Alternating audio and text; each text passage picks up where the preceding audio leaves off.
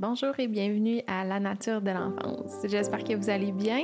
Aujourd'hui, euh, je vais aborder avec vous le besoin de larmes chez l'enfant.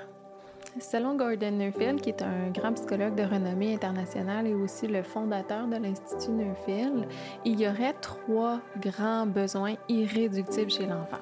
Trois grands besoins irréductibles, ça veut dire qu'on doit absolument répondre à ces besoins-là avec beaucoup d'attention et de soins. Euh, ces trois besoins étant évidemment toujours soutenus par la sécurité émotionnelle et l'attachement. J'ai déjà abordé le besoin de jeu avec euh, Jean-Baptiste Audou dans le premier épisode euh, et aussi dans un épisode où on, on a vraiment décortiqué qu'est-ce que c'est le jeu véritable. Il y a aussi le besoin de repos le repos physique, bien sûr, mais aussi le besoin de repos émotionnel. Je l'ai mentionné dans le podcast avec euh, Annie-Claude Boivin où on a parlé de la relation parent-enfant. Et donc, le troisième, le besoin de larmes, c'est celui que je vais aborder aujourd'hui. Le besoin de larmes chez l'enfant, tout d'abord, euh, je vais prendre le temps de dire quelques mots sur les larmes de bébé parce qu'on on le sait maintenant scientifiquement, on le dit puis on le répète, on ne doit pas laisser pleurer un bébé. Ce qui veut dire en fait qu'on tente au mieux possible de répondre à son besoin de proximité, à son besoin de réconfort, puis ça de jour comme de nuit, parce que les besoins du bébé sont les mêmes le jour et la nuit. En fait, ce que je souhaite dire ou rappeler, c'est qu'un tout petit qui pleure devrait jamais être laissé seul avec ses pleurs. C'est pas question ici de faire cesser les pleurs le plus rapidement possible et ils vont servir à évacuer quelque chose, les pleurs, mais bien d'être présent avec eux, puis d'être en mode accueil des pleurs. Quand il pleure, le bébé, il vous parle, il, a besoin de sentir que vous êtes à l'écoute, que cet cet accueil-là, elle va entretenir votre lien d'attachement avec lui.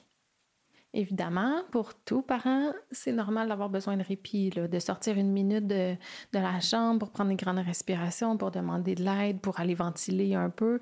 Euh, il n'y a jamais de problème avec ça. Mais laisser pleurer un bébé pour qu'il apprenne à se calmer est complètement irréaliste au point de vue développemental. Pour s'apaiser, les enfants, ils ont besoin de co-régulation. Ce que ça veut dire, c'est qu'ils ont besoin d'un adulte calme sur lequel se poser euh, je m'attarderai pas sur les larmes de bébé aujourd'hui, mais je, trouvais important de faire cette distinction-là quand même. Euh, aujourd'hui, je vais aborder davantage les larmes qu'on appelle les larmes adaptatives. En grandissant, les larmes vont changer, évoluer, ou en tout cas, notre, façon de les percevoir va changer. Euh, mais elles vont tout autant avoir besoin d'être accueillies et accompagnées. L'enfant, il va exprimer ses émotions par les larmes, par des larmes de colère, des larmes de frustration, des larmes de peur, des larmes de bouleversement. Les larmes sont en fait l'expression du système d'adaptation de l'enfant. Elles sont une manifestation du fait que l'enfant, il tente d'une certaine façon de traverser la crise qu'il est en train de vivre. Puis ce même si cette crise-là a été déclenchée par la perte d'un caillou. Ces larmes-là, elles apparaissent quand l'enfant se rend compte que la situation ne changera pas. Je pourrai pas manger mon biscuit avant le souper. Papa il reviendra pas avant ce soir. Je peux pas sortir en t-shirt à moins 30. Et je dois me brosser les dents avant le dodo. Vous voyez le genre de situation. Elles sont donc souvent déclenchées par une limite imposée par le parent, l'éducateur ou l'adulte qui est en charge de l'enfant. Ces limites-là, ben, elles sont hyper importantes parce qu'elles contribuent au développement des capacités d'adaptation de nos enfants. Puis disons, être capable de s'adapter, c'est assez important dans la vie parce qu'on sait euh, qu'on va se heurter à plusieurs murs, qu'il va y en avoir des difficultés, puis que notre capacité à faire face à, à toutes ces épreuves-là est la différence justement. Euh, il y a une citation que j'aime beaucoup. Sénèque disait N'attends pas que l'orage passe, apprends à danser sous la pluie. Et là, juste au cas où certains l'avaient pas remarqué, ben nos enfants en bas âge, ils sont pas rationnels. OK? Alors, quand une difficulté, une tempête émotionnelle, une peur survient, on ne peut pas rationaliser la situation. On ne peut pas expliquer la situation. En fait, ça serait tenté d'utiliser une manière d'adulte pour répondre à un problème d'enfant. Leur développement n'est pas le même. Ça ne fonctionnera pas on doit simplement tenir la limite de façon bienveillante et accepter les larmes qui vont venir avec, puis les émotions qui vont accompagner cette dure prise de conscience. La situation ne changera pas. Et quand on accompagne les enfants là-dedans, ben, on leur apprend à danser sous la pluie au final. Alors on peut simplifier le processus comme ça. Je vis une difficulté. Je tente de changer la situation, je m'obstine, je négocie, mais la situation ne change pas. Je vis de la tristesse. Je pleure, je trouve mes larmes, je surmonte l'épreuve que je suis en train de vivre et tranquillement, ben, ma résilience se développe. Puis, ben, des enfants qui sont résilients, qui sont capables de s'adapter tranquillement, ben, c'est ça qu'on veut, c'est ça qu'on leur souhaite à nos enfants. Évidemment, ça ne sera pas toujours aussi simple et aussi beau que cette petite liste-là. Certains enfants n'accepteront, ils accepteront juste pas de montrer leur vulnérabilité. Puis là, ben, vous allez probablement avoir à franchir l'étape de colère supplémentaire aussi. Donc, on reprend le scénario de tantôt, mais avec la colère. Je vis une difficulté, je tente de changer la situation, je m'obstine, je négocie, la situation ne change pas. Mais exprimer ma tristesse, ça serait comme montrer une faiblesse.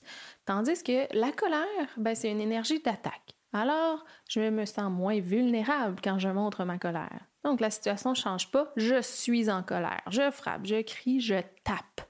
Mais la situation, elle change toujours pas parce que j'ai un parent bienveillant qui va accueillir mes émotions, qui va me mettre un cadre. Je suis accompagnée. J'ai le droit de ressentir tout ça. Mais la situation ne change toujours pas. J'ai de la peine, je pleure et je surmonte. Et vous voyez que c'est toujours en fin de processus que l'enfant peut doucement comprendre que les tempêtes d'émotions, euh, que malgré toutes ces tempêtes-là, ben, il va rester accompagné, il va continuer d'être aimé par son parent, puis qu'il peut surmonter les épreuves qu'il va vivre en étant aimé et accompagné. Si on passe notre temps à dire pleure pas pour ça, t'as pas à être en colère, c'est ça, frappe, puis tu reviendras ensuite. Ben, l'enfant, il n'a pas l'accompagnement nécessaire pour trouver ses larmes. Ce qui fait aussi qu'il n'atteindra jamais l'étape soulageante du oh, c'est fini, je suis passé au travers, puis je vais bien maintenant. Donc, ça pourrait être dans le jeu, en interprétant des personnages, en écoutant ou en lisant des histoires tristes ou en stimulant des contextes qui vont justement être moins remplis de vulnérabilité, mais qui vont leur permettre de s'exprimer quand même. Je vais vous raconter une petite histoire euh, qui, nous est arrivée puis qui va probablement vous servir d'exemple pour ça.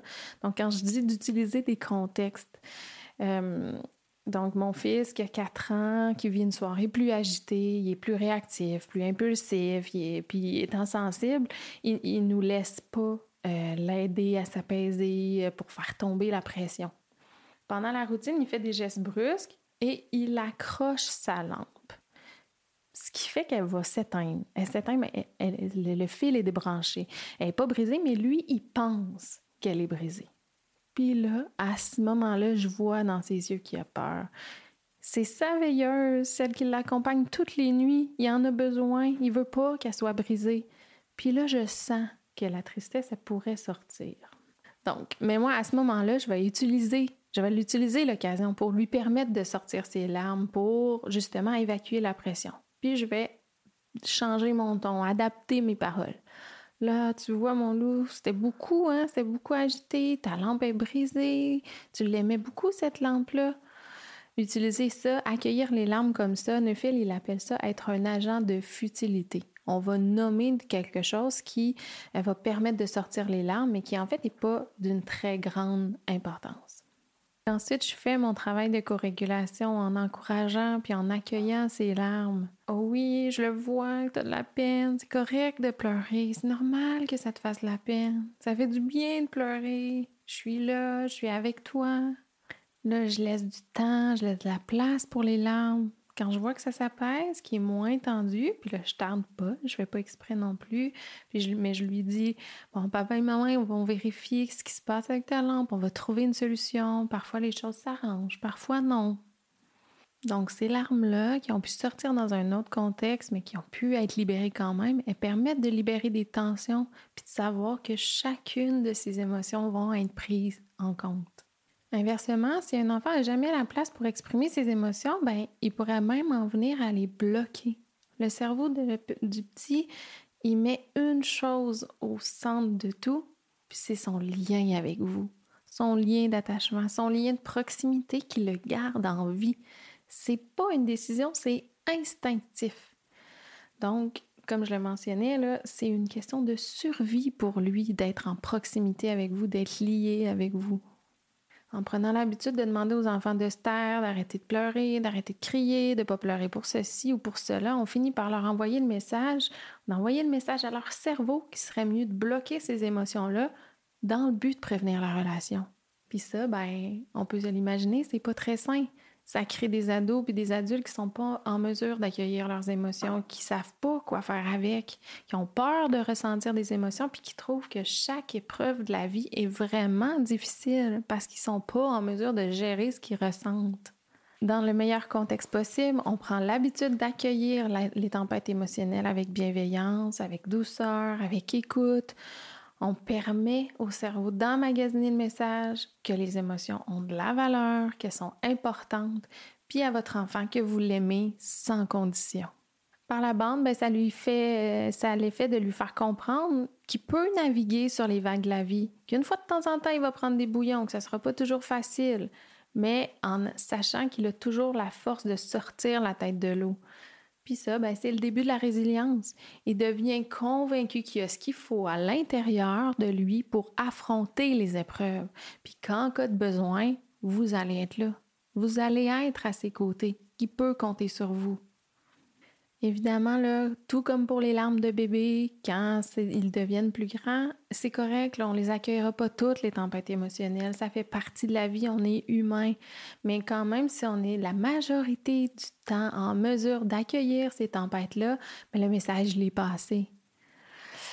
Alors, euh, je pense que ça fait un beau portrait de l'importance d'accueillir, de soutenir les larmes de nos petits, euh, dans le but de leur permettre de, de, devenir des adultes sains qui ne seront pas terrorisés ni démunis face aux épreuves, mais plutôt être confiants et résilients.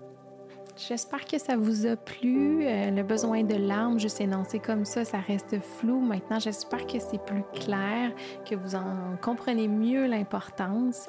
Euh, j'aimerais ça. Venez m'en parler, venez me rejaser, venez me dire ce qui vous a surpris, ce qui vous a intéressé, interpellé. Ça va me faire plaisir de placoter avec vous. Euh, chaque fois, j'en suis super heureuse. Alors, merci beaucoup de votre écoute. À bientôt.